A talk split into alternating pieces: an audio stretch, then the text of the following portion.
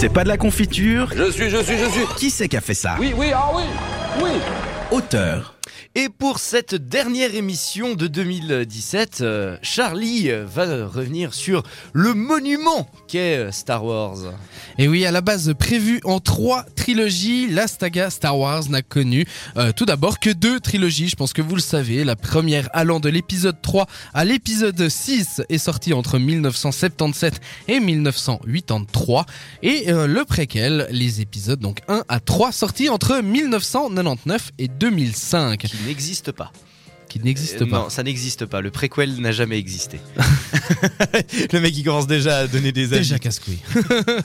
Pour comprendre donc les origines de Star Wars, il nous faut nous attarder un peu sur euh, George Lucas, son principal créateur, parce qu'il est quand même pas tout seul là derrière, mais c'est le principal. Mais qui est ce euh, George Lucas?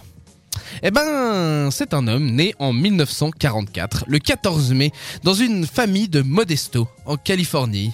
Né de parents qui tenaient une papeterie, il reçut une éducation dite luthérienne, entouré de ses trois sœurs.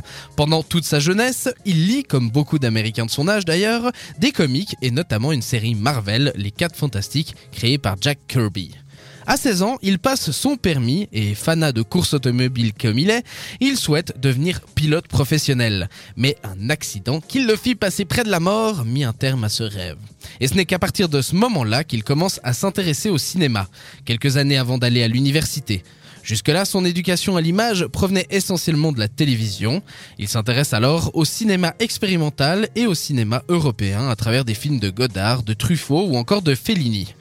Ah, mais malgré l'opposition de son père, il décide d'intégrer l'école de cinéma de l'Université de Californie du Sud à Los Angeles.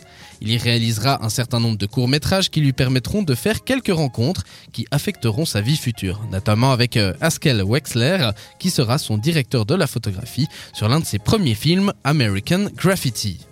C'est lors de la réalisation du court-métrage Electronic Labyrinth THX 1138 for EB, attention, ça c'est du nom, hein, Ouais, Bon. surtout, c'est ton accent là. Ton accent. Oh, bah, ça va, hein. ouais. En 1967, produit en partie par les Marines des États-Unis, qu'il rencontrera Steven Spielberg, un aspirant cinéaste à ce moment-là, impressionné par le cours et qui le félicite et qui deviendra plus tard son ami et avec qui il créera notamment Indiana Jones. Quand même, hein, le mec il peut se dire, euh, moi j'ai été félicité par Steven Spielberg. Ouais, bon, en même temps, il peut aussi euh, se féliciter d'avoir fait la saga la plus prolifique euh, du cinéma. par exemple. En janvier 1968, son court-métrage remporte le premier prix du Festival du film étudiant, ce qui lui permet d'obtenir un stage de 6 mois au studio Warner Bros. C'est sur le plateau de la Vallée du Bonheur qu'il rencontrera Francis Ford Coppola, le réalisateur, avec qui il se lie d'amitié. Coppola l'autorise même à devenir son assistant sur le tournage de son film, à la condition qu'il lui trouve une bonne idée par jour. L'amitié devient telle qu'ils décident de fonder ensemble une société de production, l'American Zoetrope, en 1969. La première production de la société est l'adaptation en long format de son cours primé quelques années plus tôt, Electronic Labyrinth, qui s'appellera THX 1138, un partenariat qui se fait alors avec la Warner. Mais lors de la présentation du film au producteur, c'est la catastrophe. Warner Bros refuse de sortir le film et demande le remboursement de l'argent prêté pour la production du film. Il est alors finalement remonté par Rudy Fair et sortira en salle en mars 1971 et, obtiendra, un succès relatif. Lucas en vient à la conclusion qu'il se doit être le seul capitaine à bord de son navire, qu'il doit donc assurer à l'avenir un contrôle total sur ses films et ça sera un peu une sorte de mot d'ordre pour Lucas.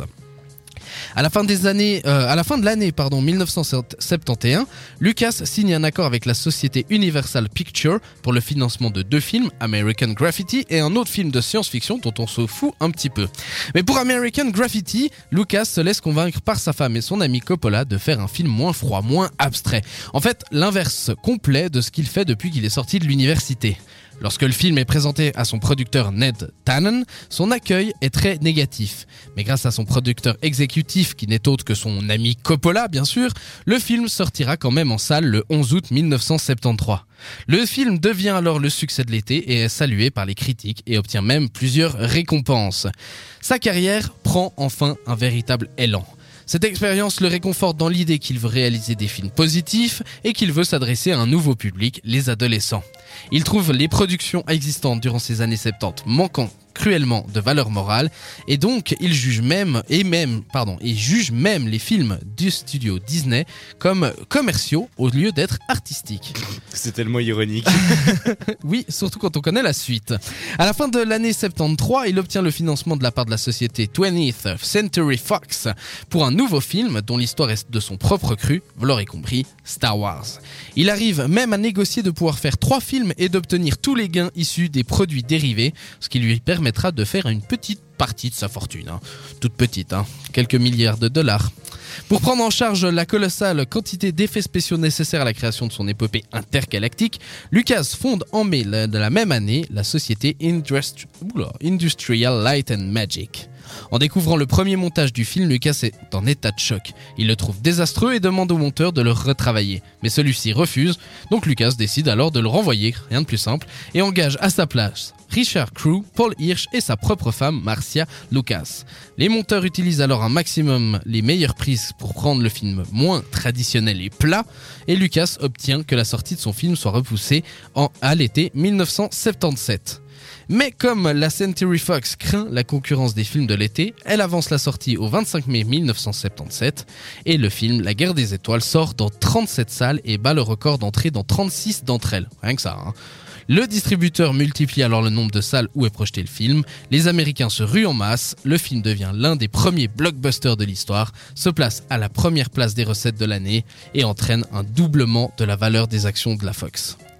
La suite, vous la connaissez sans doute, sans doute pardon, Lucas produit l'Empire contre-attaque, qui sort donc le 21 mai 1980 en format 70 mm, puis Le Retour du Jedi, le troisième film de la saga, George Lucas choisit le réalisateur Richard Marquand et le film sort le 25 mai 1983.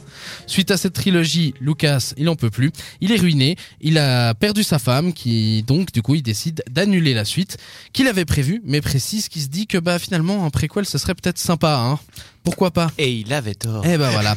Au début des années, des années 90, la saga a un regain de popularité. Vous connaissez la suite. Euh, notre euh, cher ami vend son euh, petit son petit studio de production pour la modique somme de 4 milliards de dollars, racheté par nos chers amis de Disney, Walt Disney, qui le rachètent et qui se disent bah tiens, euh, six films ça suffit pas. Nous on a acheté ça 4 milliards. La vente des petits objets, des petites figurines, ça suffit pas. Ça rembourse pas les 4 milliards. Du coup on va sortir euh, trois films.